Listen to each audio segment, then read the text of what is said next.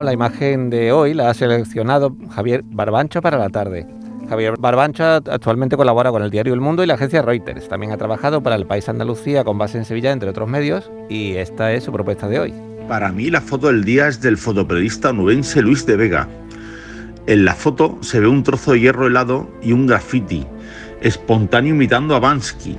Pinta a dos niños y parece que están jugando en un columpio, en Kiev.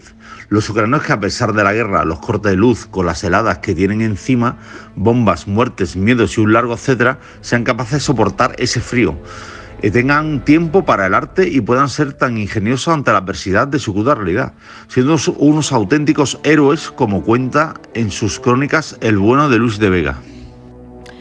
Fotoperiodistas que buscan su imagen del día hoy es la seleccionada por Javier Barbancho para la tarde.